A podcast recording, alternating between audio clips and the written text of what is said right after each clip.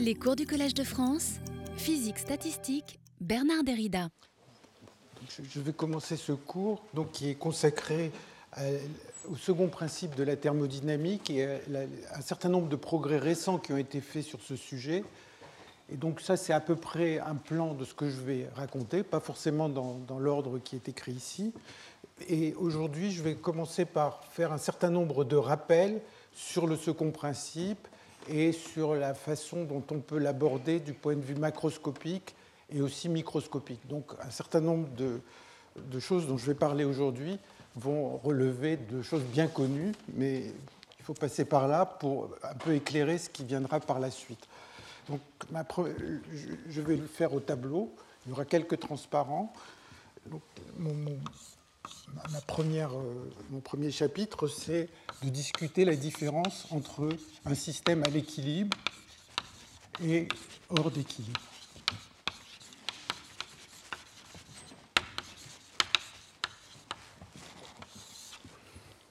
Alors, un système qui est à l'équilibre, c'est un système dont rien ne change. On, on, observe, toutes les observables que l'on peut considérer ne dépendent pas du temps. Donc toutes les variables macroscopiques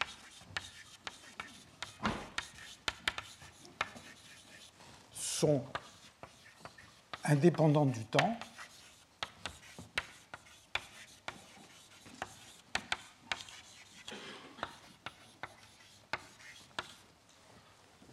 Et c'est un système dans lequel on observe aucun courant, ni des courants d'énergie, ni courant de particules. Donc il n'y a aucun courant observable.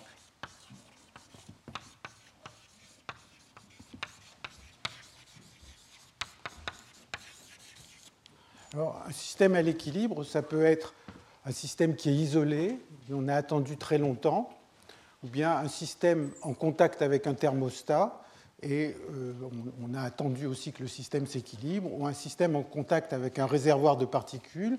Là aussi, on a attendu que le système euh, s'équilibre.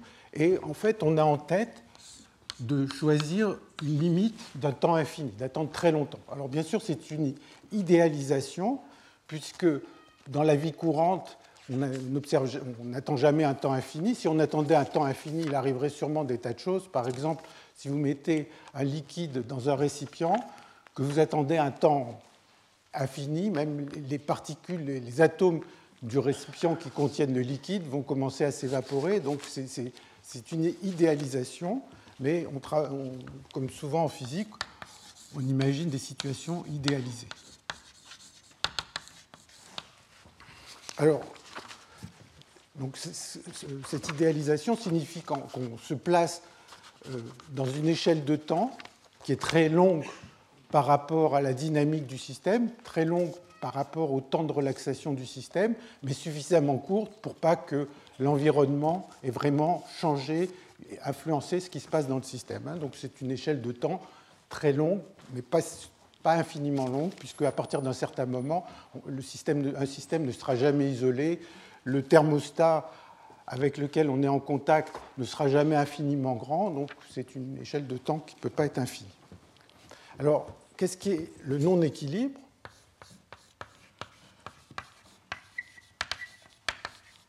Bien, essentiellement, c'est tout le reste.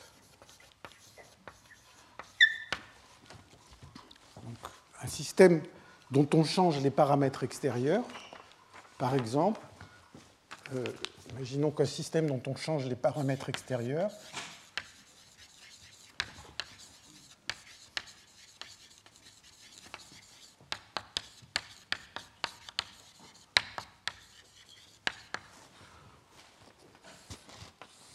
peut par exemple changer la température d'un système en fonction du temps.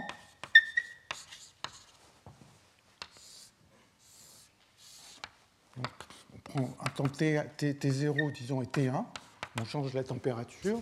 Bon, bah, les propriétés du système que l'on va observer, eh l'énergie du système va changer au cours du temps. Si on était resté à une certaine température pendant un temps très long, eh bien, on aurait une certaine énergie d'équilibre. et puis le système va avoir une énergie qui va changer et qui va continuer en général à changer au-delà du temps T1. Hein, elle, va relaxer vers une, énergie d'équilibre qui sera la nouvelle euh, énergie d'équilibre à cette température. Alors en général, donc euh, en fait, c'est assez attendu que euh, l'énergie va se mettre à évoluer. À partir de là, elle continue à évoluer, bien que la température qui est fixée à l'extérieur ne bouge plus, et on parle souvent de vieillissement.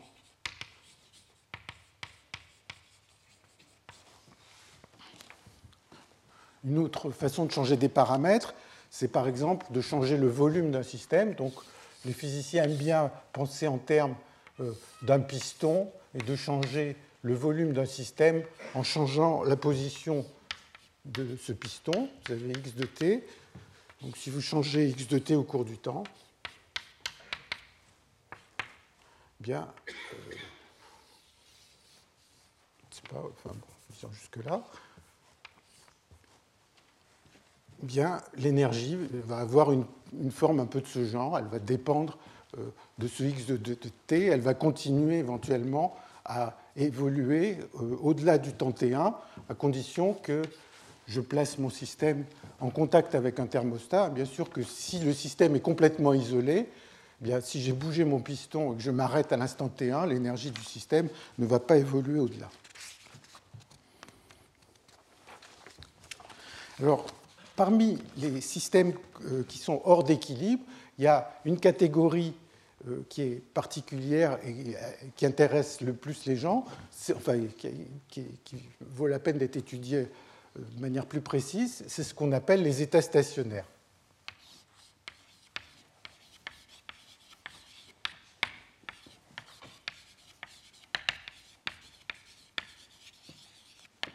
Hors d'équilibre.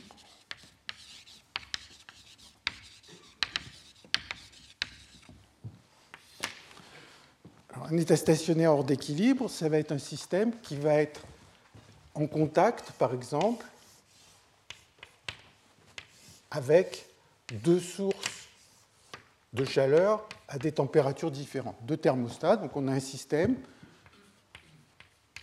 et considère qu'il y a une température T1 qui est différente de T2 et euh, il va y avoir un flux d'énergie qui va se passer, euh, qui va traverser le système. Et donc, on imagine, comme dans le cas à l'équilibre, que l'on est dans une limite de temps qui tend vers l'infini. Et donc, comme pour les systèmes à l'équilibre, eh bien, c'est une idéalisation. On imagine qu'on a placé notre système dans cette configuration, qu'on a attendu très longtemps. Bien évidemment, euh, si on attendait infiniment longtemps, toute l'énergie de, la source chaude, par exemple, serait épuisée, donc euh, euh, on sortirait de cet état stationnaire. C'est un peu comme quand on a une pile électrique, bon, bah, il y a du courant qui, passe pendant un certain temps, puis quand la pile est usée, ça s'arrête. Donc c'est une idéalisation.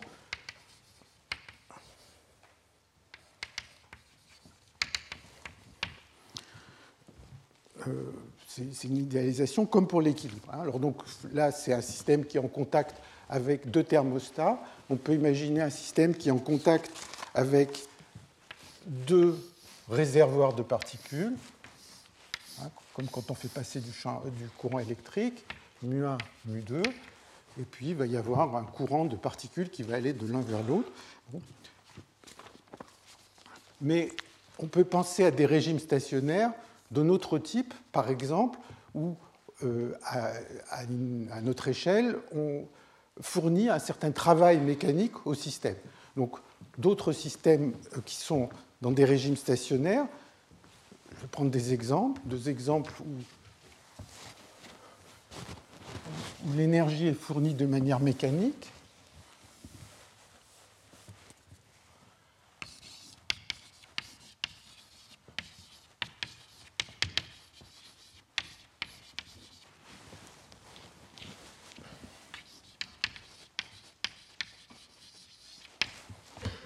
imaginez un, et à l'intérieur de ce récipient, vous pouvez imaginer qu'il y a euh, un milieu granulaire, par exemple des grains de sable. Et Donc vous avez ces grains de sable dans ce récipient et vous commencez à agiter ce récipient.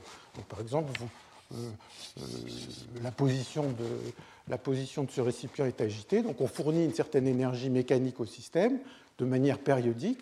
Et si j'attends très longtemps et que je continue à fournir cette énergie mécanique de manière périodique pendant très longtemps, le système va atteindre un régime stationnaire qui ressemble beaucoup au régime stationnaire que l'on a vu là-bas. Alors, on a l'impression qu'on fournit de l'énergie mécanique, mais bien sûr, euh, c'est comme si on était euh, en présence de deux thermostats. L'énergie est fournie par l'agitation et elle est dissipée à petite échelle. Donc il y a une dissipation à petite échelle qui correspond à ce qui serait à droite la source froide qui va absorber l'énergie qu'on a fournie à grande échelle. Donc il y a une dissipation. à petite échelle.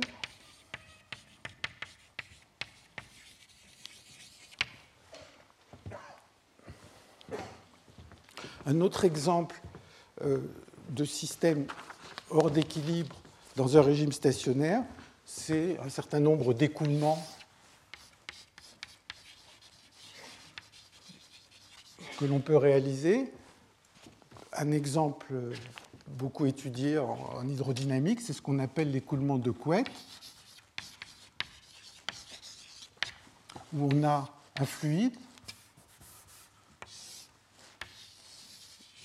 qui se trouve euh, on a un fluide qui se trouve euh, entre euh,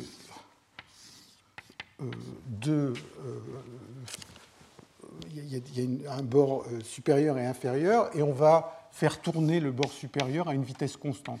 Donc on va faire tourner le disque supérieur à une vitesse constante, ça va influer sur le liquide qui va avoir un champ de vitesse qui sera zéro en bas si le bas est immobile et qu'il y aura une certaine vitesse en haut. Et donc on va fournir un certain travail mécanique en faisant tourner euh, le disque supérieur et euh, ce travail, bien sûr, va être dissipé à l'échelle microscopique par viscosité. Donc on va atteindre un régime stationnaire qui peut être plus ou moins compliqué.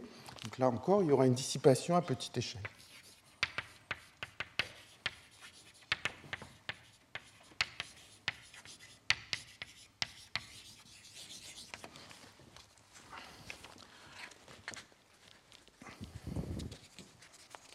Alors, dans tous ces cas de régime non stationnaire, on observe un courant. Dans les cas qui sont à droite, il va y avoir un courant d'énergie qui va partir du thermostat chaud vers le thermostat froid. Ici, ce sera un courant de particules. Dans les cas qui sont là-bas, ce sera aussi des courants d'énergie. Mais bien qu'on dise que le régime est stationnaire, le courant en question n'est pas forcément constant dans le temps. La seule chose qui va être constante dans le temps, ça va être les propriétés statistiques de, euh, ces courants. Hein, un exemple euh, où le, courant ne va pas être euh, constant dans le temps, c'est ce qu'on obtient en prenant, en fabriquant un régime stationnaire où on a un fluide avec une température euh, froide en bas et une température chaude en haut. Non, pardon, chaude en, chaude en bas et froide en haut. Hein, donc c'est essentiellement ce qu'on fait quand on fait bouillir de l'eau euh, à la cuisine. Eh bien, on s'attend à ce qu'il y ait un régime stationnaire. Si on, si on maintient le fluide, on ne laisse pas le fluide s'échapper, il va y avoir un régime stationnaire, mais quand la différence de température est suffisamment haute, on ne va pas du tout voir un écoulement euh, constant dans le temps, mais on va avoir une agitation qui va être turbulente, qui va avoir un aspect chaotique, mais ce qui va être stationnaire, ça va être les propriétés statistiques de cet écoulement et pas cet écoulement lui-même. Alors, la description à grande échelle de ces phénomènes, en principe, elle relève de la thermodynamique. Donc, je vais essayer de vous rappeler certaines propriétés de thermodynamique vues à grande échelle, telles qu'on les connaît depuis le XIXe siècle, et puis euh, j'essaierai de les. On va voir qu'on peut les retrouver dans le cours d'aujourd'hui et surtout dans le cours de la prochaine fois, à partir d'une approche microscopique. Donc le second principe de la thermodynamique, il y a beaucoup de façons de le formuler, et euh, la formulation que je vais utiliser aujourd'hui, c'est simplement de postuler l'existence d'une fonction qui est l'entropie.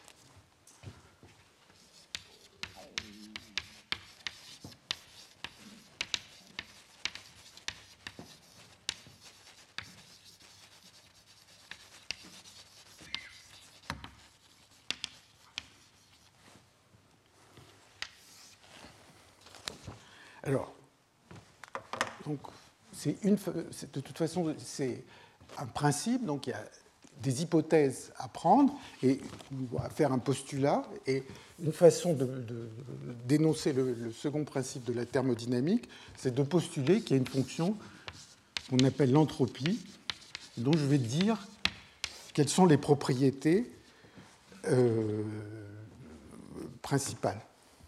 Donc, hein, on postule son existence. On postule l'existence d'une entropie pour tout système à l'équilibre.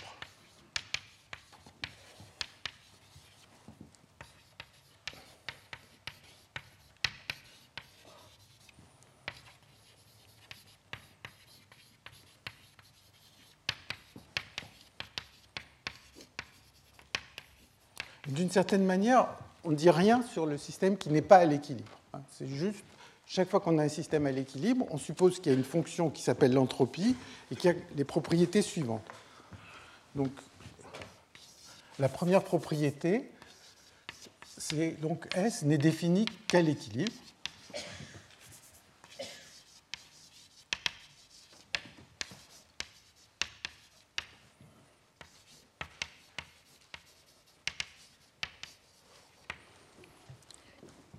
La deuxième propriété, c'est que S est une fonction d'état.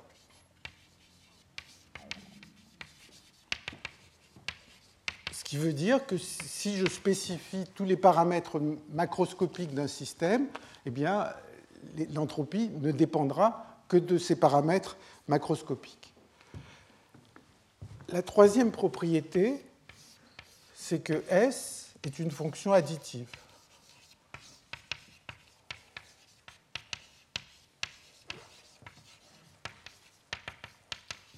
Qui veut dire que si je prends deux systèmes et que je les mets ensemble, deux systèmes qui sont à l'équilibre, que je les mets ensemble, eh bien l'entropie va être S1 plus S2, hein, la somme des entropies des deux systèmes. La, quatrième propriété, qui est la plus importante, c'est que lors d'une transformation, l'entropie d'un système isolé augmente.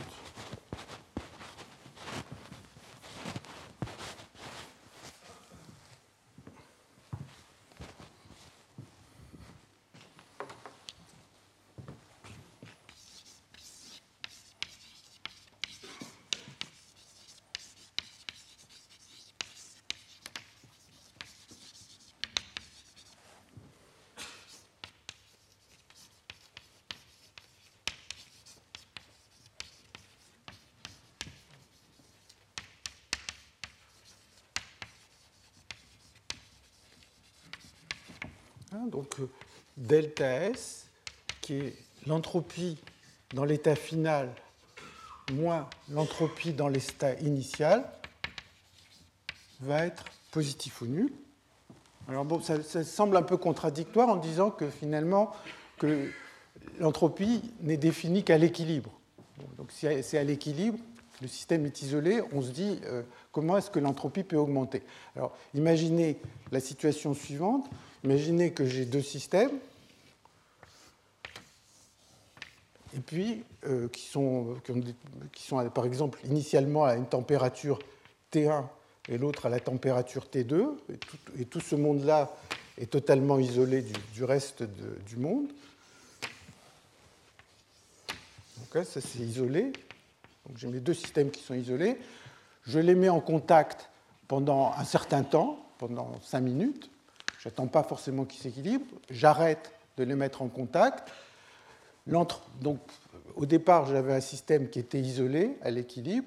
J'ai établi un contact, j'ai arrêté ce contact au bout d'un certain temps. Je laisse tout ça reposer euh, très longtemps et je vais avoir une nouvelle entropie pour mon système euh, formé de ces, deux sous-systèmes. Et donc, cette entropie sera plus grande que l'entropie de l'état initial. Alors, quand delta S égale 0, on dit que la transformation est réversible. donc ça, c'est ce qu'on apprend dans tous les livres de thermodynamique. Quand delta S est positif, la transformation est irréversible.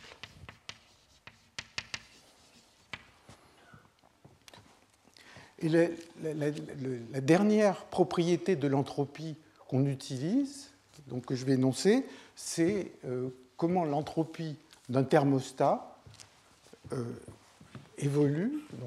Donc, l'entropie d'un thermostat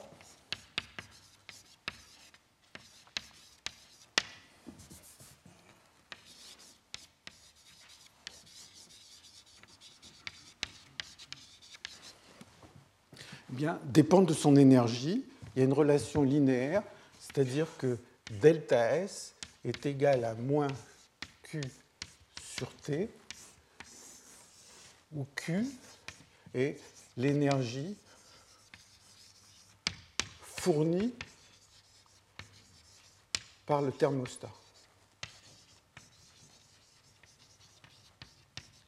Et T, T est la température d'un thermostat. Donc, le thermostat va échanger de l'énergie avec le monde extérieur et euh, la quantité d'énergie qui sortira de ce thermostat est reliée au changement d'entropie de ce thermostat par la formule qui est là. Donc ça, disons, c'est une façon de formuler le second principe. Euh, peut-être je peux rajouter au E un E' qui serait ce qui se passe quand on est un système échange des particules avec le monde extérieur.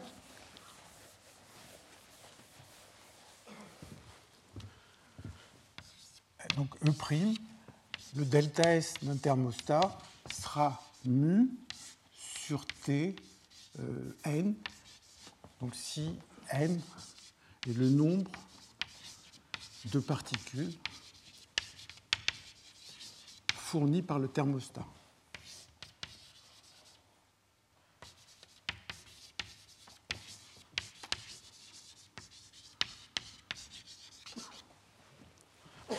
Donc, à partir de ces hypothèses, cette formulation du second principe, on peut retrouver euh, toutes les autres formulations du second principe qui sont bien connues. Je vais les rappeler rapidement. Donc, à partir de là, on peut retrouver ce qu'on appelle l'inégalité de Clausius,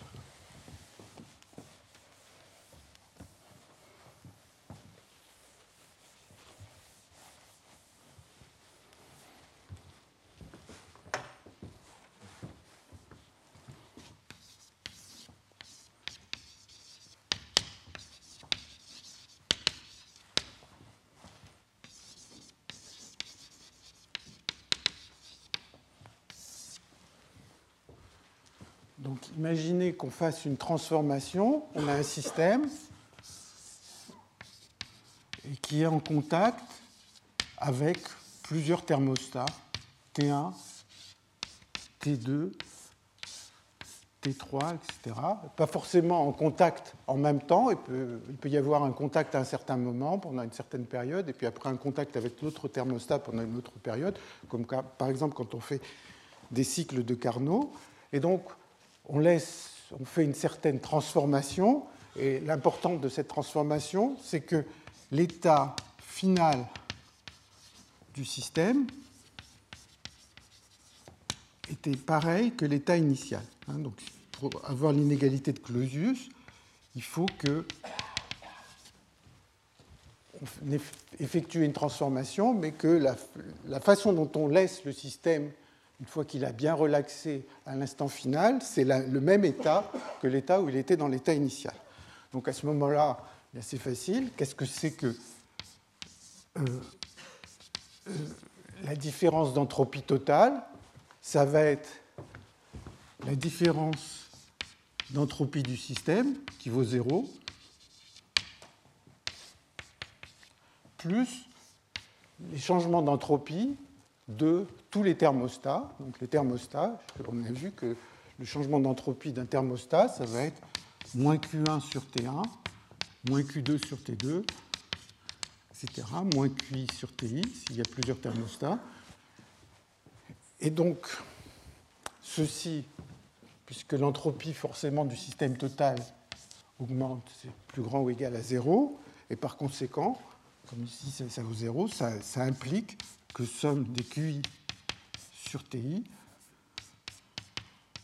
est un nombre qui est négatif ou nul, et ça c'est euh, l'inégalité de Clausius. on écrit souvent sous une forme euh, euh, continue, mais c'est ça qu'on appelle l'inégalité de Clausius.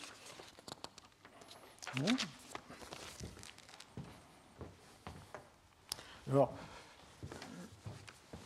si on fait subir à un système une transformation de ce genre, il faut que l'énergie euh, qui a été fournie par les thermostats se retrouve quelque part, et donc le travail qui est extrait du système. Hein. je, spécifie extrait, et ce qui est bien sûr important, c'est toujours de penser que ces Q ont un signe, c'est l'énergie qui est fournie, hein, parce que si on ne met pas un signe, il y a beaucoup de choses qui perdent leur sens.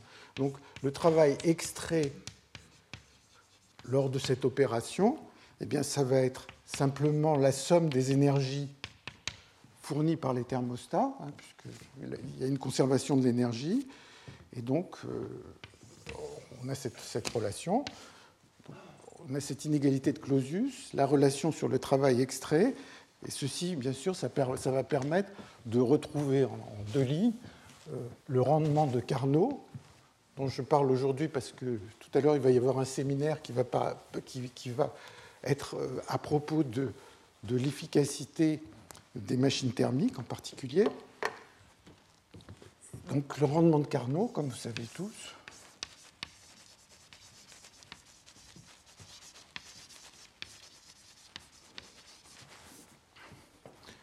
imaginons qu'on a un système qui est en contact avec simplement deux sources de chaleur.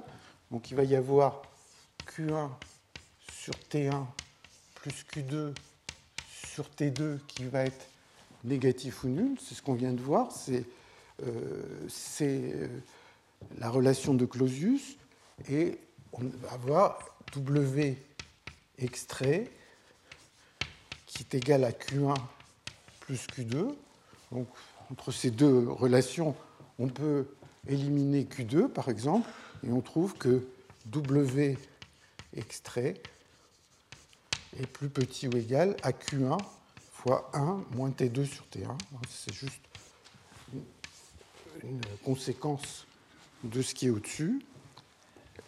Et donc, euh, donc ceci, ce coefficient-là, c'est ce qu'on appelle le, rendement de Carnot. Si on, si on pense euh, au fonctionnement de, de, ce système sous la forme d'un moteur thermique, alors quand on a un moteur thermique,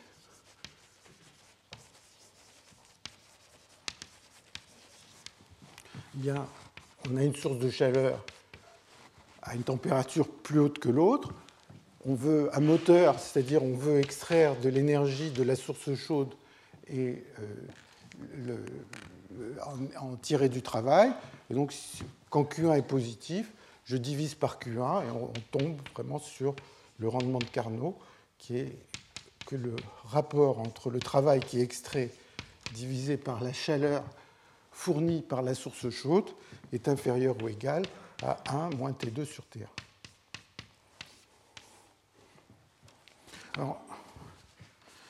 Alors, troisième formulation qu'on va voir euh, aussi de manière très facile, c'est la formulation de Kelvin. du second principe.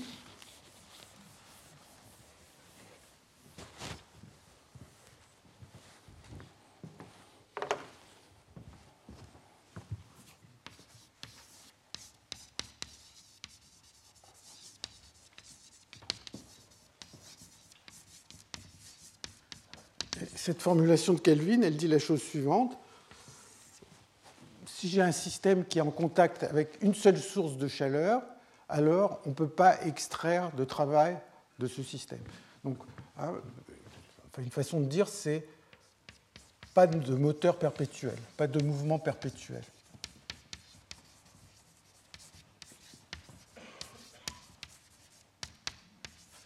Alors, on imagine qu'on a un système qui est juste en contact avec une seule source de chaleur.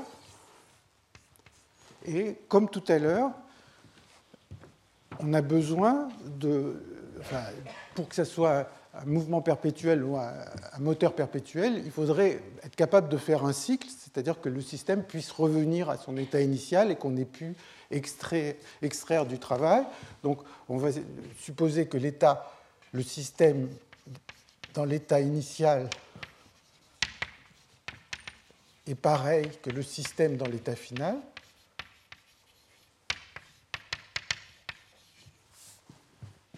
Donc, je refais le même calcul que tout à l'heure. S total, le delta S total, la, différence d'entropie pour le système formé du thermostat et du système lui-même, ça va être delta, du, delta S du système qui vaut 0 parce que l'état initial et l'état final sont identiques. Et puis, il y a moins Q sur T, ça c'est euh, le thermostat. Euh, c'est euh, le changement d'entropie du thermostat. Et donc ça, on a vu que c'est positif ou nul. Donc, donc Q, alors que je ne dis pas de bêtises, Q est négatif ou euh, attendez que pardon qu'est-ce que je dis? Donc ça c'est Q est négatif ou nul et euh, le, travail extrait c'est égal à Q est négatif ou nul. Donc j'ai extrait un travail négatif ce qui veut dire que j'ai fourni un certain travail. Donc ça c'est toutes les formulations enfin les formulations les plus connues euh, du second principe. Alors je vous rappelle que euh, dans le cadre du second principe, on est, parti du fait qu'il y a une fonction qui est l'entropie et qui n'est définie que pour un système à l'équilibre. Alors, je voudrais vous faire maintenant euh, ressentir que si on essaye d'étendre cette notion au système hors d'équilibre, on a une difficulté. Et donc, quand on regarde la littérature actuelle, il y a un certain nombre d'articles qui disent qu'on ne peut même pas définir une entropie pour des systèmes hors d'équilibre, même dans un régime stationnaire. Donc c'est ce que je vais essayer de vous montrer maintenant.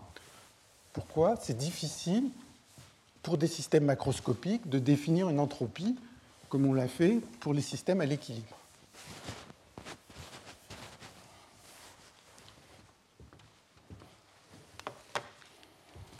Alors,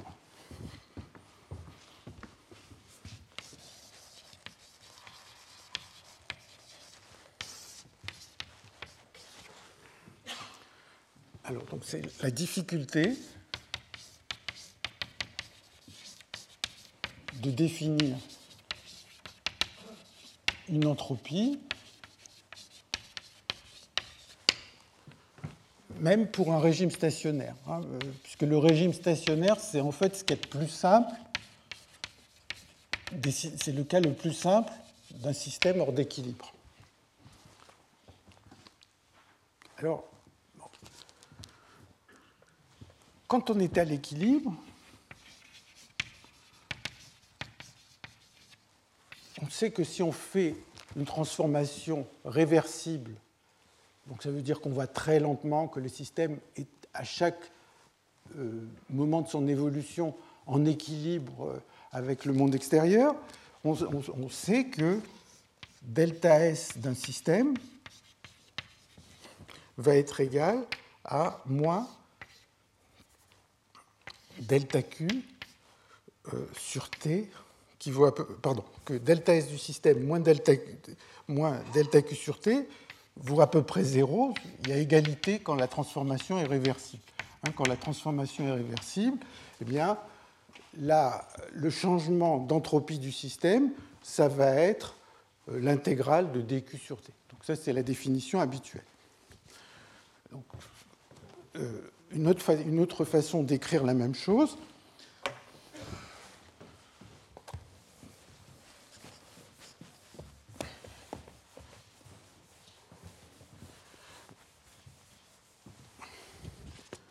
c'est d'écrire que delta Q, c'est égal à J de T dt, enfin bon, disons pendant un certain intervalle de temps dt, delta Q, ça va être un certain courant d'énergie qui va sortir du thermostat. Hein, le thermostat à la température T, il y a mon système ici,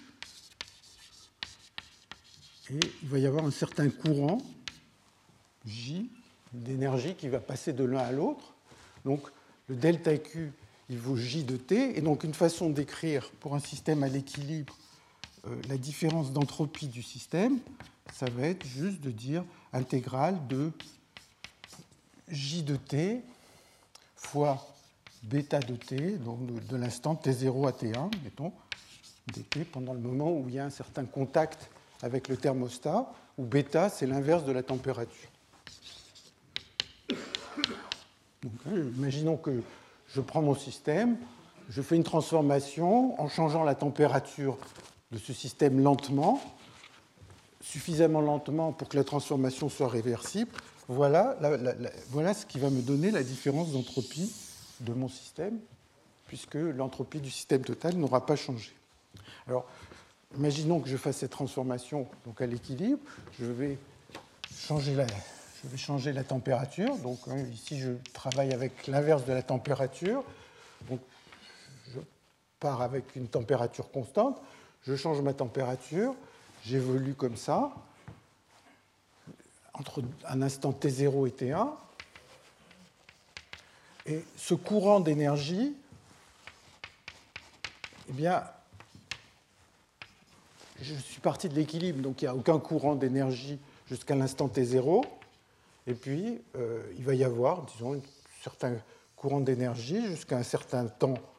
Euh, il va y avoir un courant d'énergie qui va avoir une forme de ce genre. Le courant d'énergie ne va pas forcément s'arrêter à l'instant T1, parce qu'à l'instant T1, le système ne sera pas à l'équilibre, mais je m'attends à ce qu'au bout d'un temps très long, ce courant d'énergie va se stabiliser et je vais atteindre une constante. Et donc ici, j'ai une intégrale qui va converger gentiment, qui va me donner la différence d'entropie de mon système. Imaginons que je fasse la même chose pour un système hors d'équilibre, dans un état stationnaire.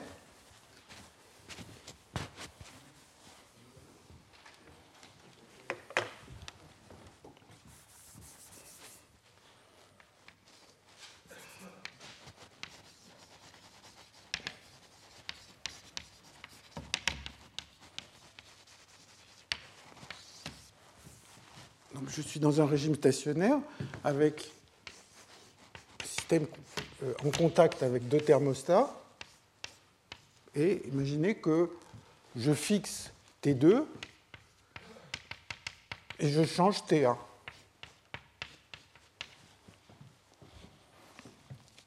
si je voulais généraliser la formule qui est ici, eh bien je dirais que delta du système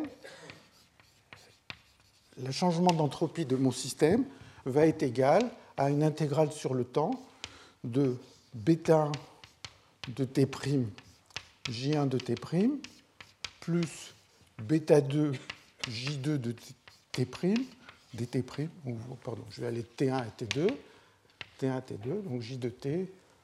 Voilà la formule qui va généraliser celle, euh, celle qui est écrite là-bas je l'écris, mais je mets un grand point d'interrogation, parce que manifestement, cette formule, elle n'est pas du tout acceptable. Si j'essaye de, faire ce qu'on a fait tout à l'heure, ce à quoi je m'attends, c'est que ce que je suis en train d'intégrer ici, bêta 1 J1 plus bêta 2 J2, bien, dans le régime stationnaire, le courant, il n'est pas zéro. Dans un régime stationnaire, il y a un courant qui est constant. Donc, au lieu de partir de zéro, ici hein, le, courant partait de zéro, peut-être j'aurais dû le, spécifier, on partait d'un courant qui vaut zéro et qui revient à zéro. Maintenant, mon courant il part d'une valeur qui est non nulle, là c'est différent de zéro, il va évoluer, je vais changer ma température, je vais me retrouver avec une autre valeur du courant au bout d'un temps long. Et donc, si j'essaye d'intégrer ceci sur un temps long, euh, une bêtise, j'aurais dû aller jusqu'à l'infini, puisque le système peut continuer à relaxer.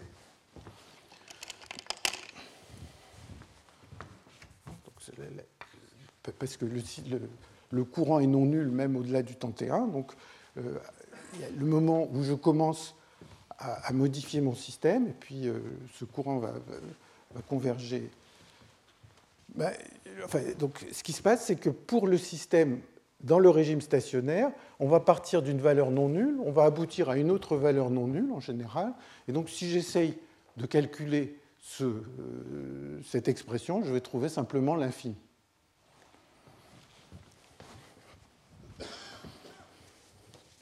Alors, une façon de faire,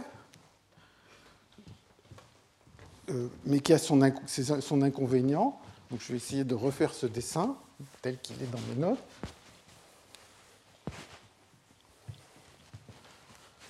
De faire,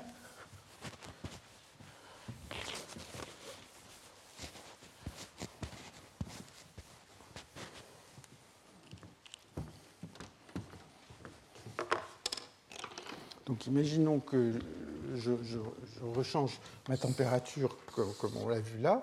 Imaginons que euh, j'ai une certaine valeur de bêta 2 euh, qui ne dépend pas du temps, et j'ai une valeur de bêta 1 qui va dépendre du temps. À un certain moment, je change la température de mon thermostat de gauche. Bon, bien, il va s'accompagner ce changement qui commence à T0 et qui se termine à T1 ben, il va induire un changement du courant, bêta 1 plus bêta 2. J'aurai un courant stationnaire ici, qui est différent de 0, qui va évoluer et puis qui va relaxer vers le nouvel état stationnaire. Donc, je vais observer, au bout d'un temps très long, un certain courant moyen qui, va, qui va, être euh, lui aussi non nul au cours du temps. Et donc, on pourrait imaginer c'est ce que beaucoup d'auteurs proposent, c'est de définir la différence d'entropie du système en renormalisant cette formule, peut-être renormaliser, c'est un mot un peu, un peu trop fort, c'est-à-dire de ne conserver que cette partie de la courbe, euh, soustraire ce qui se passe dans le régime stationnaire euh, dans le système. Alors, on peut, on peut faire quelque chose comme ça, mais le problème, c'est que l'entropie qu'on définit de cette manière, en fait, ne dépend, euh, dépend de la façon dont on a changé la température.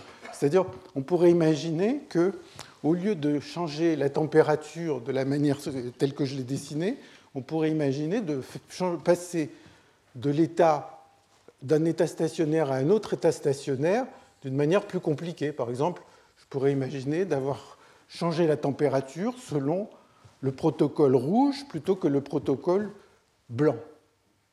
Et donc, je vais avoir un courant qui va, qui va être différent.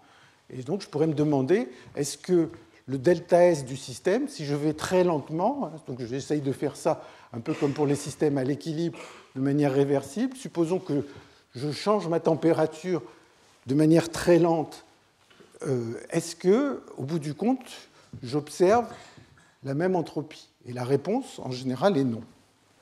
Donc j'essaierai, dans un des prochains cours, de vous montrer un exemple où on voit ce phénomène, c'est-à-dire que l'entropie qu'on calculerait de cette manière va dépendre de la façon dont on s'y prend, et donc ça, fait que l'entropie n'est plus une fonction d'état.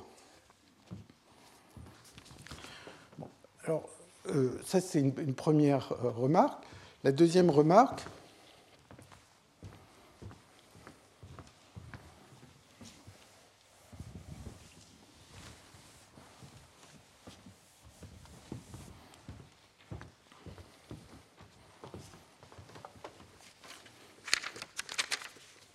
la deuxième remarque, c'est que euh,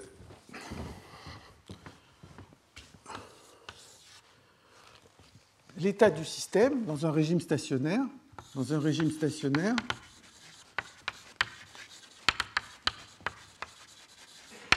l'état du système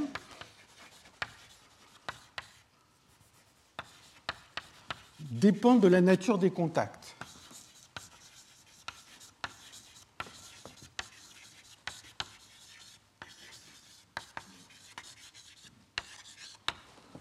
Donc, si j'ai un système en contact avec deux sources de thermostats, quand on est à l'équilibre, on a un seul thermostat ou deux thermostats des températures différentes, égales. L'état du système, on dit, voilà, il est à la température T, et puis c'est tout. Quand il est en contact avec deux thermostats, bien sûr, ça va dépendre de la, de la nature des contacts. Bon, si par exemple vous chauffez votre appartement et qu'il fait froid à l'extérieur, eh bien euh, la température dans l'appartement va dépendre des contacts entre les deux thermostats. Donc, il va falloir spécifier la façon dont on met, établit les contacts. En général, l'état du système va dépendre de la nature de ces contacts. On peut avoir euh, une, le système peut se comporter comme quelque chose qui est très proche de la température T1 si le contact est mauvais d'un côté ou inversement très proche de la température T2.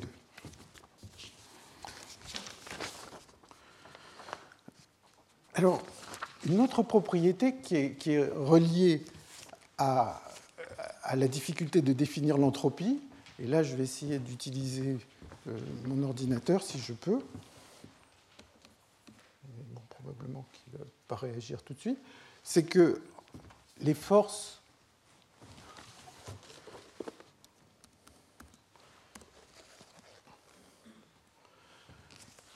normalement ça devrait revenir, je sais pas. Euh, c'est que les forces euh, thermodynamiques dans un état stationnaire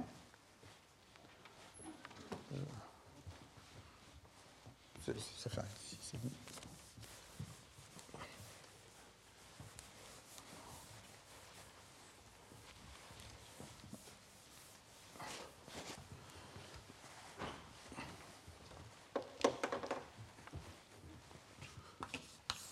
les forces thermodynamiques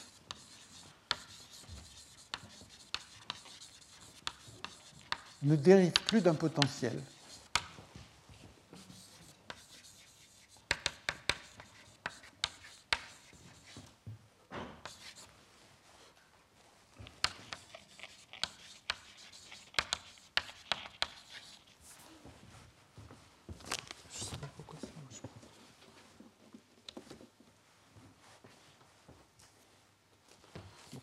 Alors,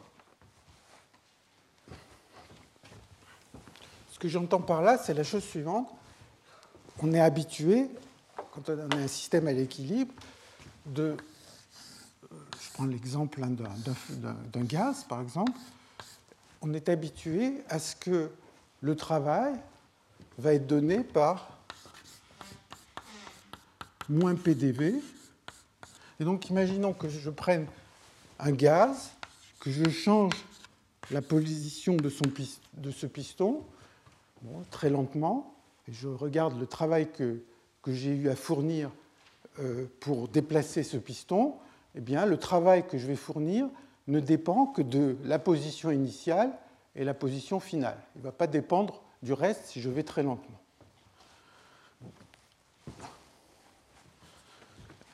Si je me pose la même question pour un système dans un régime stationnaire. Donc imaginons que je fasse. J'avais un dessin qui avait cette forme. Là. Ici, j'avais un thermostat à une température T1, l'autre à la température T2. Et imaginons que je veux changer le volume de ce système. Et pour changer ce volume, je vais le faire d'une certaine manière. J'ai deux pistons. Je voudrais à la fin ramener ce volume euh, je voudrais ramener ce volume à cette position finale. Et pour le faire, peux le faire de deux manières différentes. Je peux pousser le premier piston d'abord, lentement, et puis pousser le deuxième lentement après. Je vais avoir un certain travail. Ça ne marche pas. Euh, Si vous pouvez le rétablir.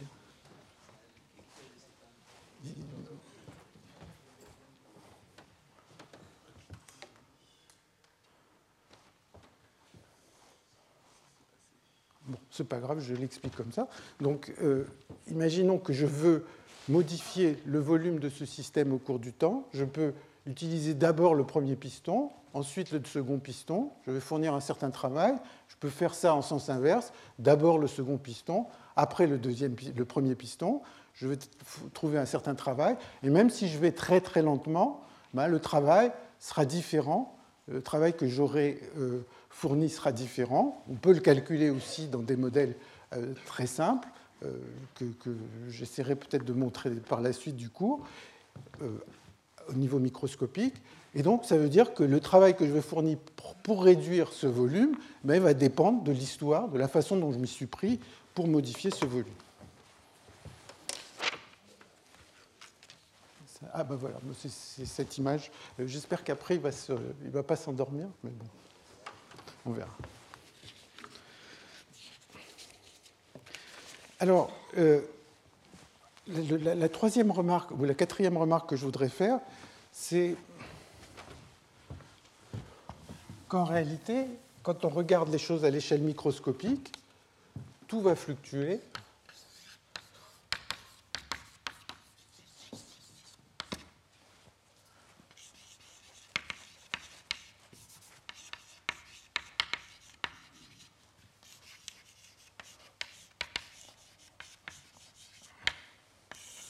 qui veut dire que quand on va avoir une description euh, microscopique, eh bien, parler du travail fourni quand on modifie le volume d'un gaz, eh bien, ce travail va dépendre de l'expérience que l'on fait.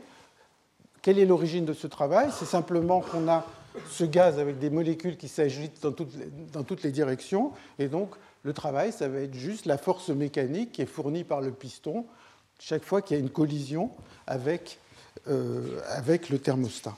Donc toutes ces lois fluctuent. Et une des questions qui est au centre en fait du cours que je vais, je vais faire cette année, c'est de se poser la question est-ce que les fluctuations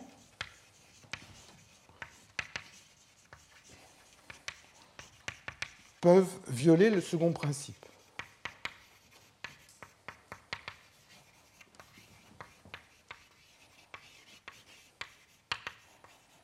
Alors, un des exemples, il y a une expérience de pensée que les gens euh, euh, citent assez fréquemment, c'est l'exemple, euh, c'est ce, moteur de Smoluchowski qui a été analysé par, par Feynman. Donc on imagine que l'on a un gaz environnant et que on a une, espèce de, d'aileron. Enfin, ici, il y a des ailerons.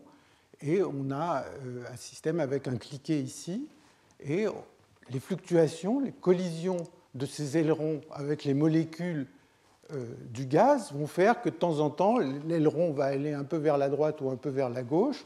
Et il y a cette idée que quand la rotation se fait vers la droite, ça va permettre de monter un poids, donc d'extraire du travail d'un système, et euh, à cause de ce cliquet, bah, d'une certaine manière, euh, le poids ne va pas redescendre. Donc ça, ça sera un exemple où le second principe est violé. En fait, on peut l'analyser, et ça a été fait par Feynman, et donc ça n'est pas le cas, mais il y a un exemple très voisin qui est, j'ai emprunté ça sur, sur le web, et qui est exactement le même fonctionnement, avec ses ailerons. Si l'aileron est à une température T1 et euh, le, système ici est à la température T2, avec T2 plus petit que T1, effectivement, ça peut fonctionner comme un moteur, mais à ce moment-là, il n'y a plus de contradiction avec le second principe, puisqu'on a deux sources de chaleur et donc on est capable d'extraire du travail.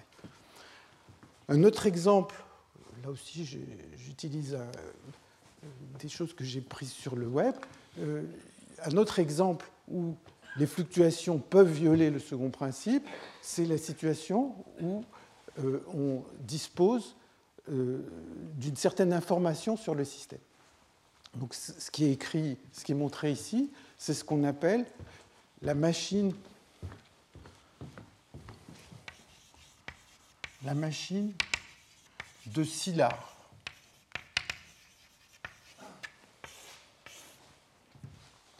Qui fonctionne de la manière suivante.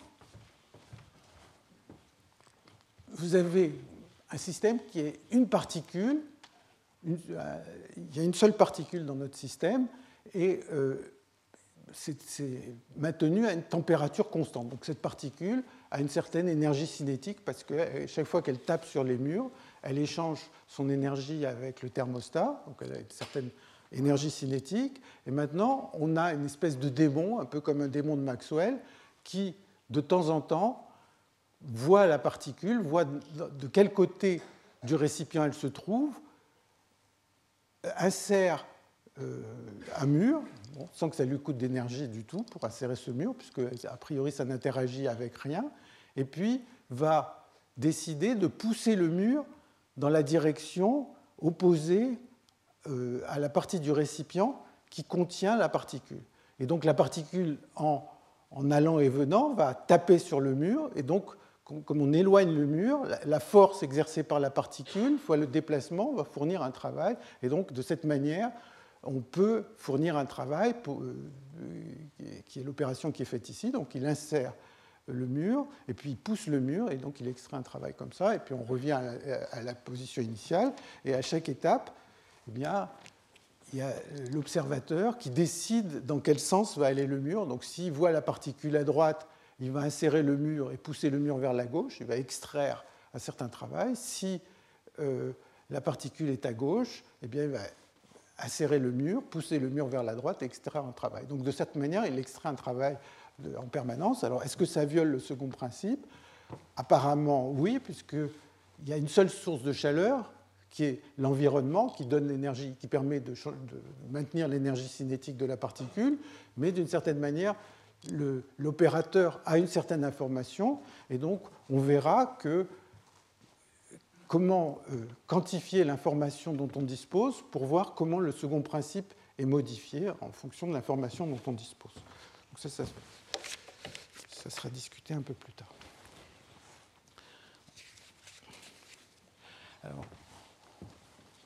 Donc, tout ça, c'était une vision macroscopique du système. Et donc maintenant, j'en viens à une vision microscopique du système. Le, but de la physique statistique, c'est en particulier de comprendre toutes ces propriétés de la thermodynamique à partir d'une description euh, mécaniste à l'échelle microscopique.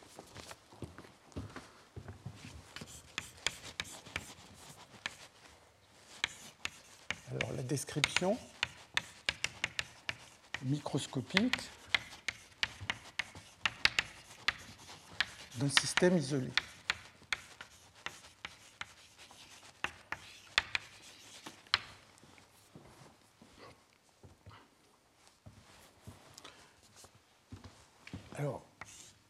Aujourd'hui, je discute un système isolé, et on verra la prochaine fois que euh, quand on est en contact avec un thermostat, il faut euh, étendre cette description.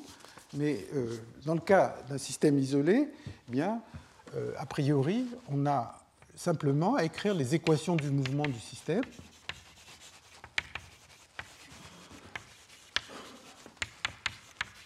Donc si je m'intéresse à un fluide, eh bien, un fluide, chaque particule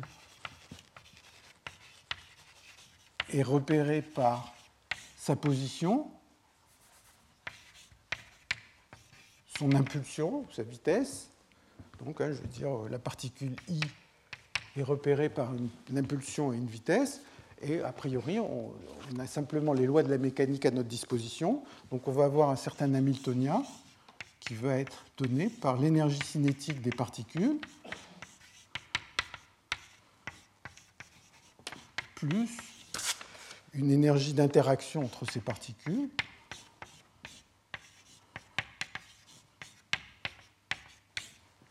Éventuellement, il y a un terme supplémentaire qui est un potentiel extérieur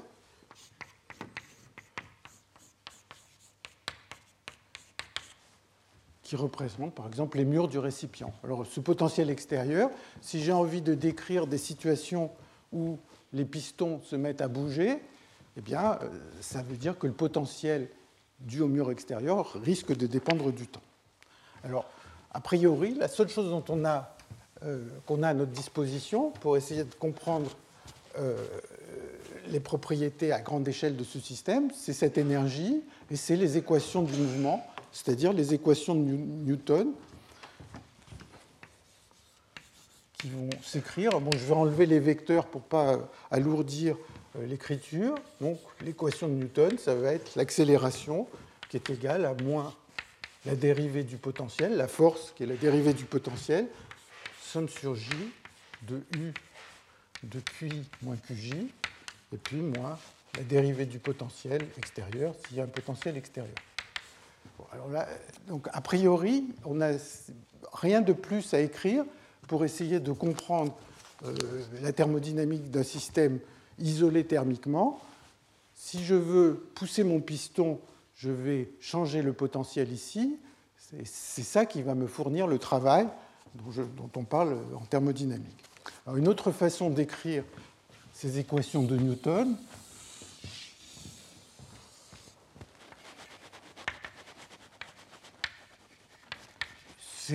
c'est les équations qu'on écrit en mécanique analytique, c'est de dire que la dérivée euh, de la position, c'est dH, euh, enfin plutôt la dérivée au, cours du temps de la position d'une particule, c'est dH sur dQi, sur dPi, et que la dérivée de l'impulsion, euh, c'est égal à moins dH sur. Hein. Donc c'est deux façons d'écrire les choses qui sont complètement équivalentes. Bon, là, ça, montre une certaine symétrie entre la position et l'impulsion, qui est pratique pour montrer euh, certaines propriétés.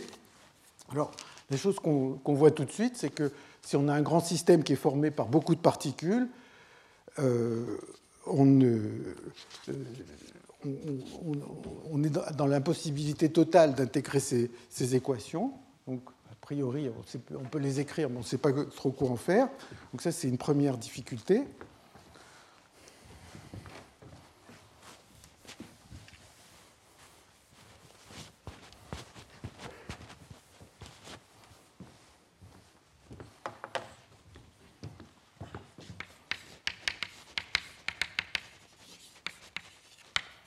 La première, c'est la sixième équation non linéaire.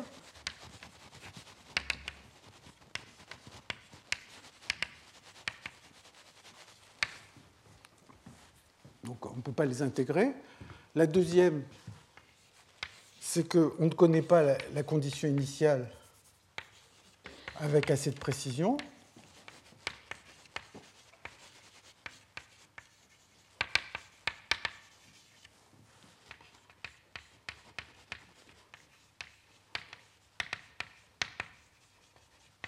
En fait, euh, l'image qu'on a, c'est qu'on a un espace des phases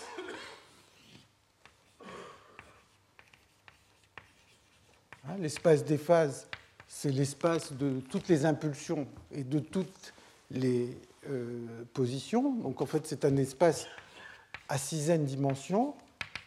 Et comme on ne connaît pas euh, suffisamment bien la condition initiale, on ne connaît pas la position précise de toutes les particules, on, sait qu'on est dans une certaine région avec une certaine précision de cet espace des phases. Et c'est cette région qui va évoluer. Et euh, la, troisième difficulté, c'est qu'en général, la dynamique est chaotique.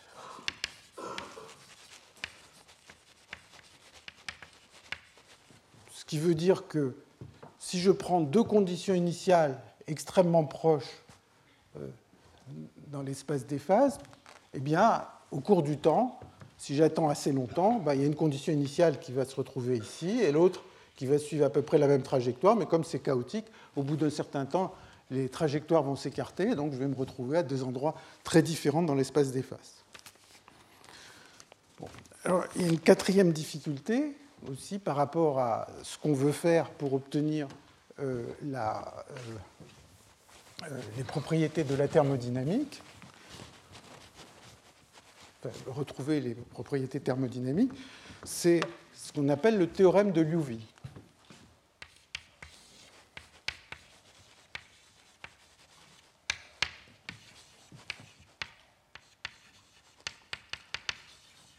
Donc, le théorème de Liouville, il va me dire la chose suivante, hein, je ne peut-être pas enfin je ne vais pas le démontrer ici, hein, ça se trouve dans, beaucoup de, livres de mécanique, il me dit la chose suivante, c'est que supposons que je sache que ma condition initiale se trouve dans une certaine partie de l'espace des phases, et je laisse euh, ce système évoluer selon les lois de la mécanique qui sont là-bas.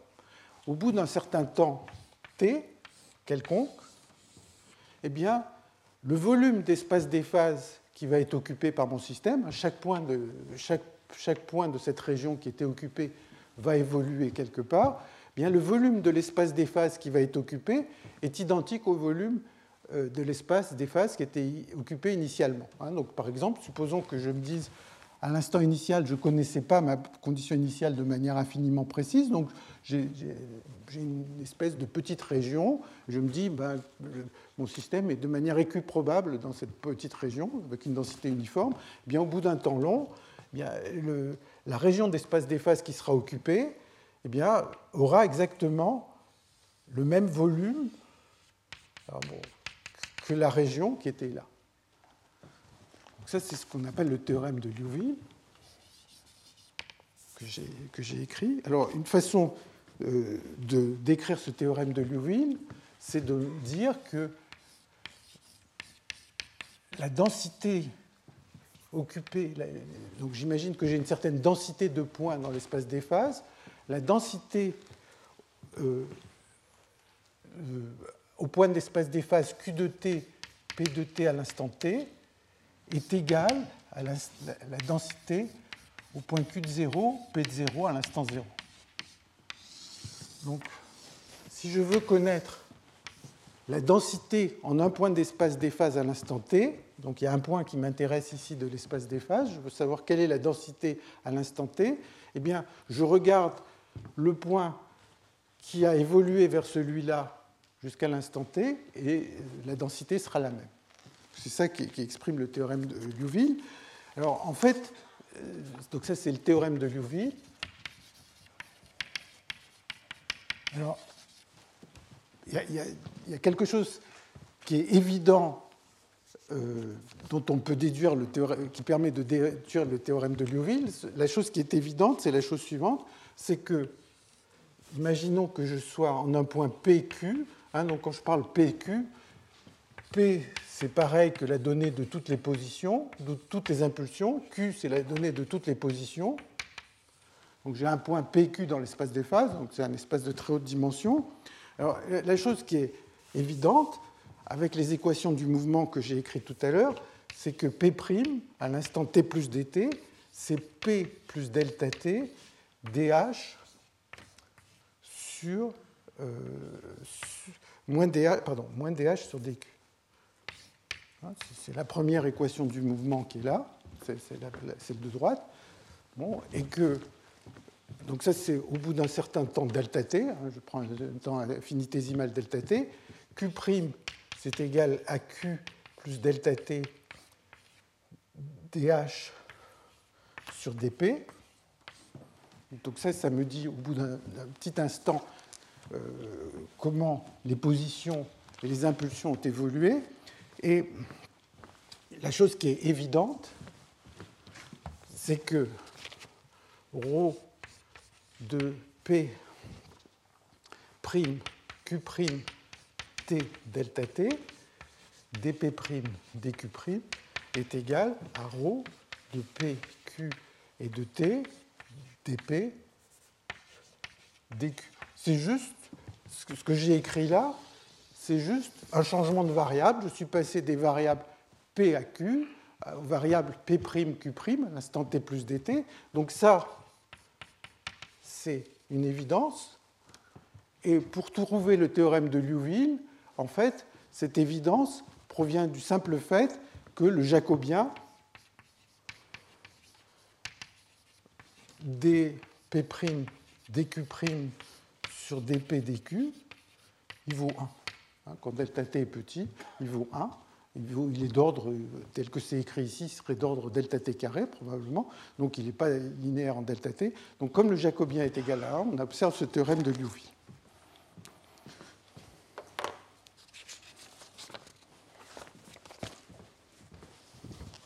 Alors,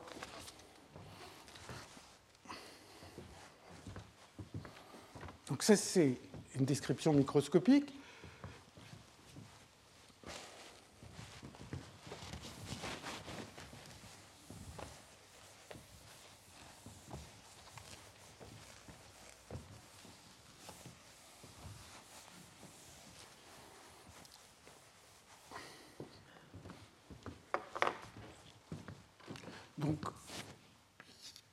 Équilibre de Boltzmann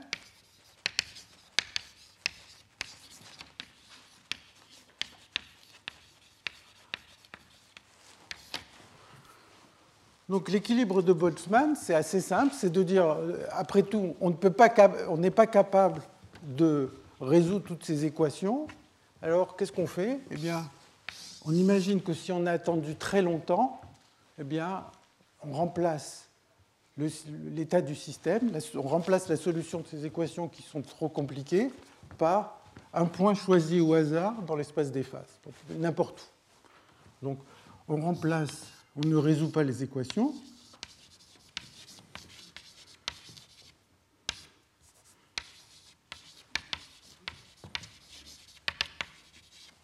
Et on imagine que dans la limite des temps longs, eh bien, le système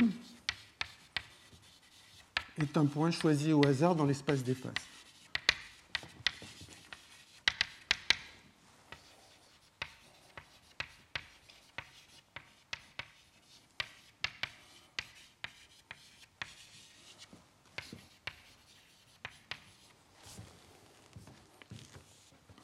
Alors on peut se dire d'où vient ce hasard? Pourquoi on a le droit de faire ça? Alors le hasard, il provient de, Il a plusieurs origines. D'abord, la condition initiale n'est pas connue avec une précision infinie. On a une certaine imprécision, une certaine incertitude sur la condition initiale. Donc la condition initiale est imprécise.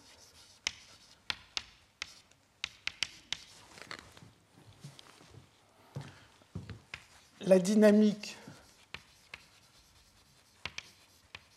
est chaotique, c'est ce que je disais tout à l'heure, c'est que même si on connaissait avec une très grande précision la condition initiale, l'évolution va faire que deux conditions initiales très proches vont avoir tendance à s'éloigner dans l'espace des phases. Troisième raison qu'on peut avancer, à mon avis qui n'est pas totalement négligeable, c'est que le système n'est jamais parfaitement isolé.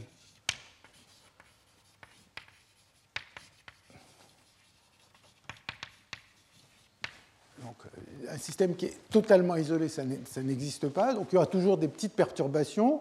Et si la dynamique est chaotique, les petites perturbations venant du monde extérieur vont faire que même si on partait exactement de la même condition initiale, les petites perturbations du monde extérieur vont faire que euh, le système va se retrouver à des endroits très différents. Alors, quelles sont les, propriétés dont on a besoin pour atteindre cet équilibre de Boltzmann?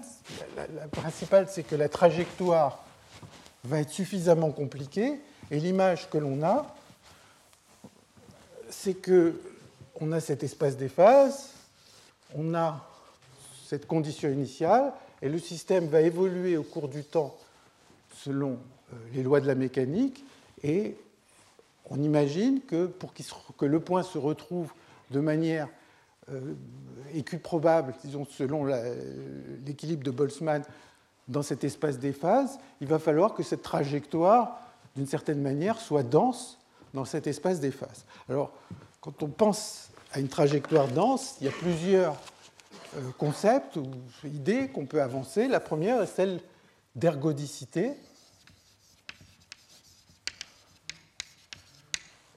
L'ergodicité, va consister à se dire est-ce que si j'ai un système mécanique qui est spécifié par les interactions entre les particules qui sont là, est-ce que, au cours du temps, eh bien, est-ce que la trajectoire va être dense dans l'espace des faces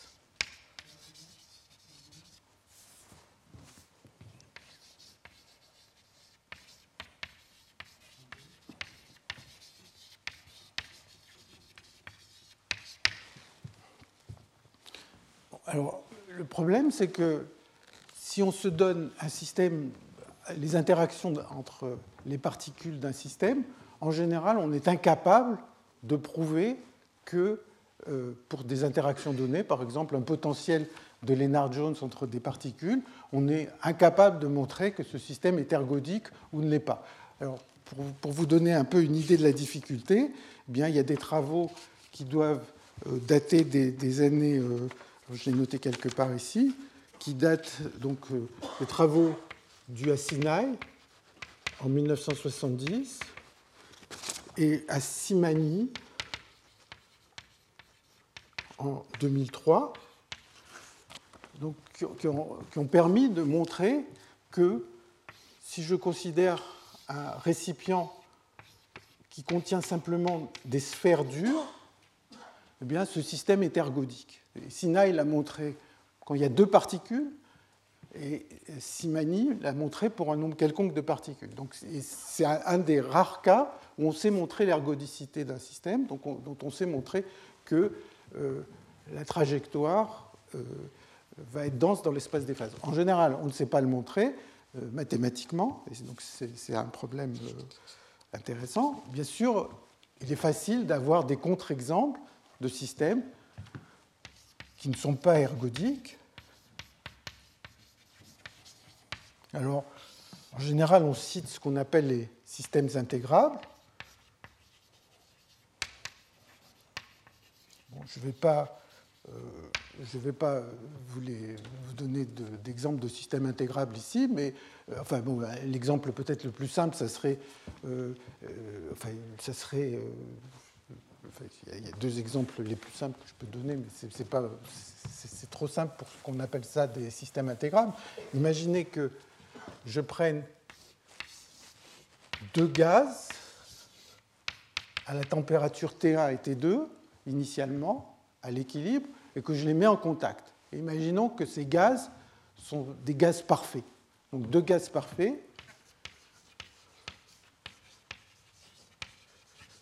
que je réunis à l'instant initial et je les laisse évoluer. Bon, eh bien, si j'attends longtemps, ce système ne va jamais s'équilibrer. Pourquoi? Parce que les, les, particules de gaz parfait n'échangent pas d'énergie entre elles, elles n'ont aucune collision, et donc la distribution des vitesses de ce système combiné, au bout d'un temps très long, va être la somme des deux maxwelliennes qu'il y avait au départ, l'une à la température T1, l'autre à la température T2, et ce ne sera pas du tout la maxwellienne que j'attendrai quand euh, deux gaz comme ça s'équilibrent. De la même façon, si vous avez un modèle de, euh, cristal en vibration, où vous, vous imaginez que vous avez un certain nombre de masses qui sont reliées par des ressorts, c'est-à-dire une énergie qui serait de la forme suivante somme des Pn carrés sur 2m, l'énergie cinétique de ces masses, plus une énergie d'interaction K euh, moins xn plus 1 au carré, donc c'est des, ressorts, eh bien, ce système ne va jamais s'équilibrer. Pourquoi? Parce que les, différents modes de Fourier n'interagissent pas entre eux, et donc euh, vous avez un système qui ne s'équilibre pas. Bon, bien sûr, il y a tous les systèmes intégrables euh, qui sont aussi de ce type.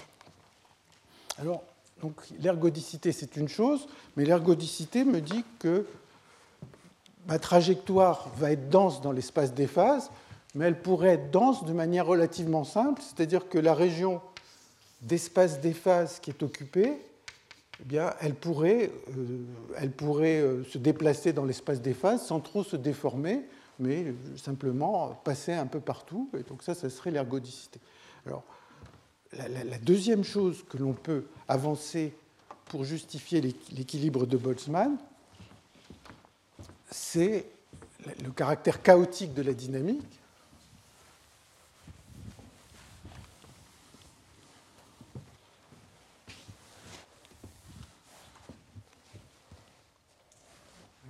je ne sais pas s'il y a des numéros là-bas.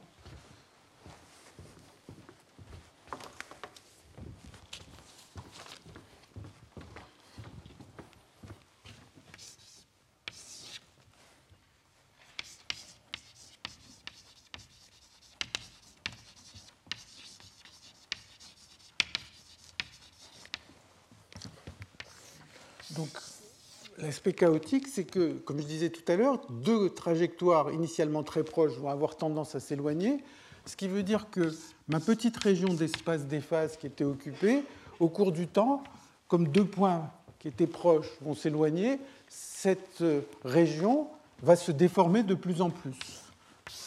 Donc ça va devenir une espèce de, de, spaghetti. À cause du théorème de Liouville, le volume de cette région va rester constant, mais malgré tout, la région qui est occupée va devenir de plus en plus euh, biscornue. Elle va remplir entièrement l'espace des phases tout en gardant un volume constant. donc ça, c'est la, propriété euh, chaotique. C'est un peu comme si on mettait, au lieu de, de l'espace des phases, qui est cet espace de très haute dimension, si on mettait une petite goutte de colorant dans un liquide, au bout d'un certain temps, la masse du colorant n'aura pas changé, mais le colorant se sera réparti absolument partout. Ben, c'est un peu pareil pour cette tâche euh, dans l'espace des phases. Donc ça, c'est une deuxième raison de justifier l'équilibre de Boltzmann, mais à mon avis, en fait, il y a une troisième raison qui est plus importante que les autres, et qui est la suivante, c'est que c'est un espace de très très haute dimension.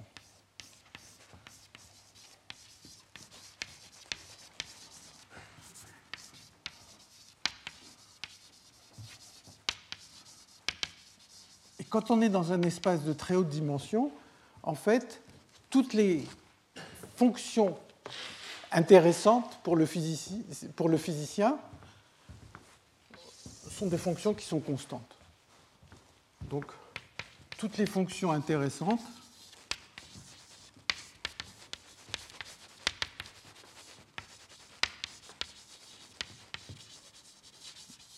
sont constantes.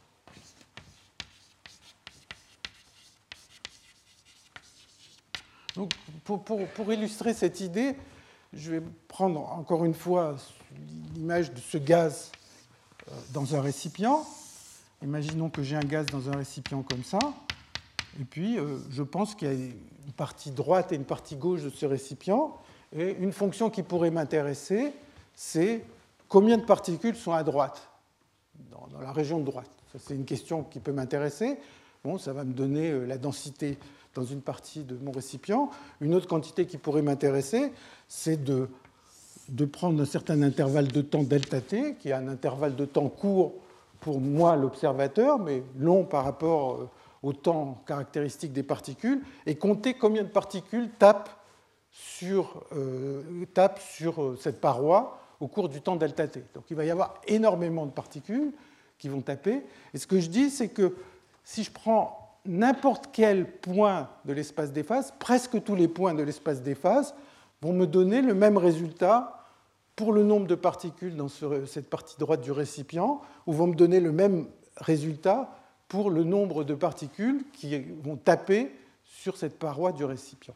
Donc essentiellement, toutes ces fonctions qui peuvent m'intéresser, qui sont la pression, euh, la densité et d'autres euh, qu'on peut imaginer, l'énergie cinétique des particules, euh, etc., eh bien, toutes ces fonctions sont essentiellement constantes dans l'espace des phases. Donc l'idée de Boltzmann de dire je remplace l'état du système par un point choisi au hasard dans l'espace des phases, bah, elle n'est pas très maligne, si vous voulez, puisque finalement, presque tous les points de l'espace des phases ont les mêmes propriétés. Donc si je prends un point au hasard, il y a toutes les chances qu'il aura les propriétés de n'importe quel autre point de l'espace des phases. Bien sûr, il y a des, points très particuliers, très rares, qui vont, pour lesquels la fonction va dévier de ces valeurs constantes. Si vous imaginez le nombre de particules à droite et à gauche, bien sûr, il y a des configurations dans l'espace des phases où il y aura les trois quarts des particules à droite et un quart de particules à gauche.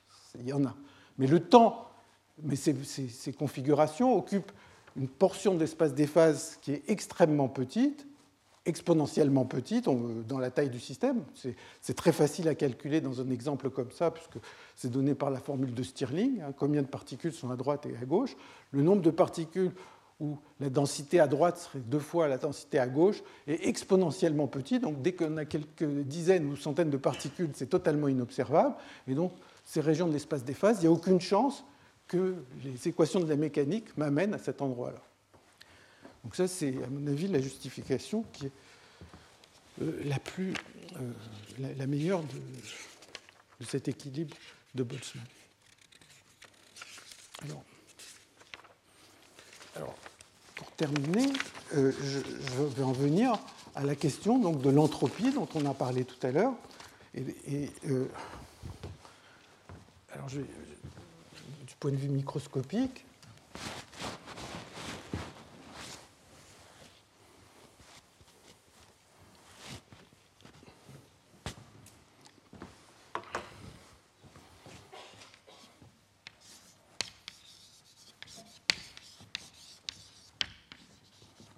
les entropies. Alors, il y, a une façon de définir l'entropie dans l'espace des phases, qui est simplement de se dire on a une certaine densité de points dans l'espace des phases, et il y a une définition de l'entropie, que je vais appeler, disons, S0 de t, qui est juste de dire c'est moins k intégrale sur tout l'espace des phases, dp dq, donc c'est une intégrale dans un espace à beaucoup de dimensions, de ρ de p de q et de t, log de ρ de p de q et de t. Donc ça, c'est une définition de l'entropie, où ρ est la densité de points dans l'espace des phases. Donc on a une certaine condition initiale, on laisse évoluer, on observe une certaine densité de points dans l'espace des phases, on définit l'entropie de cette manière. Alors, l'avantage d'une entropie de ce genre, c'est que l'équilibre de Boltzmann,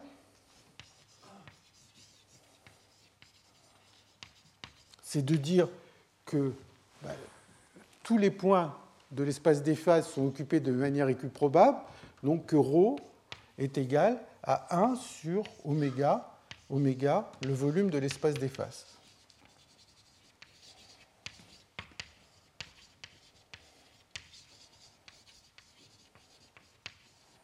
Donc, si on prend cette formule, on intègre surtout l'espace des phases, eh bien, on va trouver que la, fameuse formule que l'entropie S0 est égale à K logarithme de oméga. Donc ça va compter le nombre d'états. Mais le problème avec cette définition de l'entropie, c'est que Le problème, c'est qu'à cause du théorème de Liouville, vous vous souvenez le théorème de Liouville, je vous avais dit, s'il y a une certaine région d'espace des phases qui est occupée de manière uniforme, ben, cette région va se déformer au cours du temps, mais, mais, la région qui est occupée, le volume de la région qui est occupée va, va rester identique, et la densité dans cette région occupée va rester identique. Donc le théorème de Liouville, nous dit la chose suivante, S1 ne dépend pas du temps.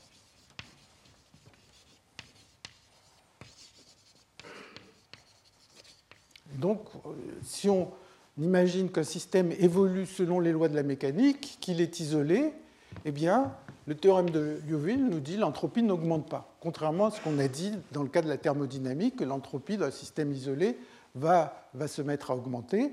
Là, ça n'augmente pas.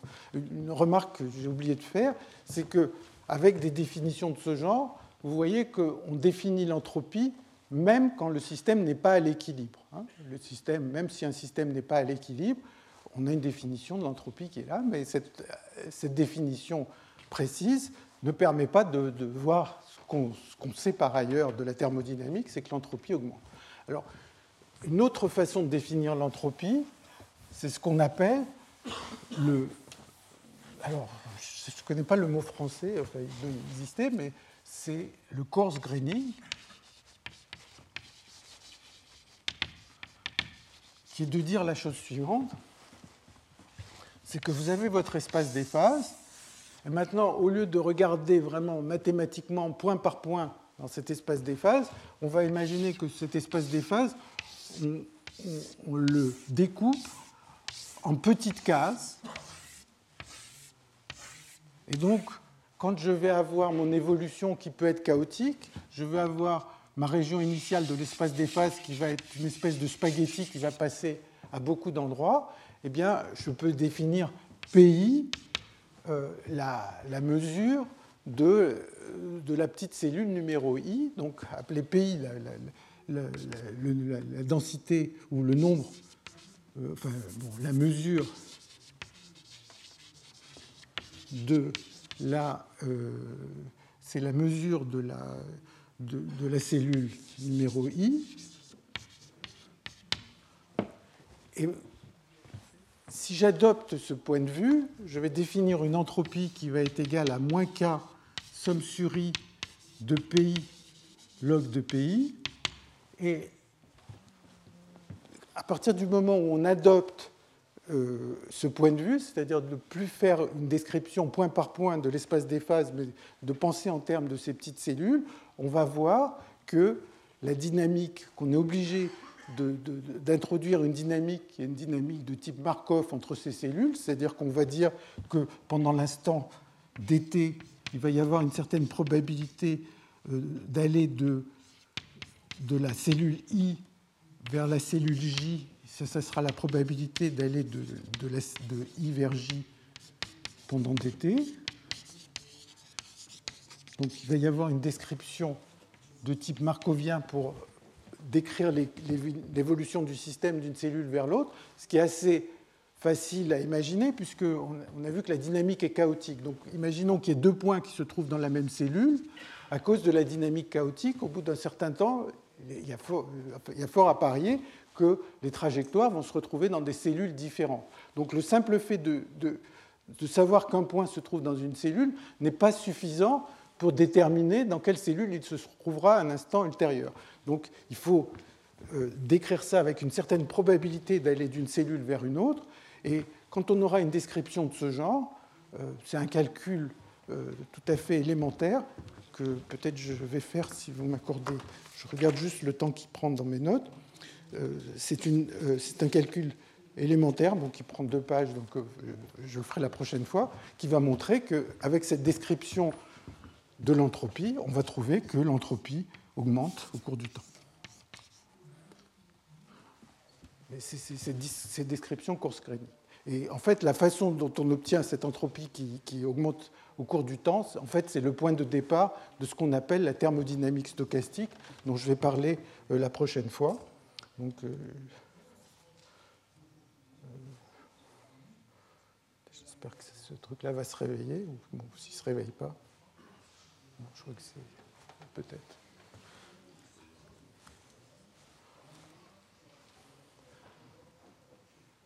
Donc euh, la prochaine fois, je vais essayer de parler d'introduire cette thermodynamique stochastique et de montrer comment on décrit les interactions d'un système mécanique avec des thermostats, parce que pour l'instant, on a simplement vu comment on peut imposer des forces extérieures sur le système. Donc euh, voilà, je vais m'arrêter avec un tout petit peu de retard. Dans, un quart d'heure à peu près, il va y avoir un séminaire de Christian Vandenbruck, qui vient de l'université d'Aslet et qui est un des grands spécialistes de la thermodynamique stochastique. Et donc, je vous encourage à y assister. Retrouvez tous les contenus du Collège de France sur www.colège-2-france.fr.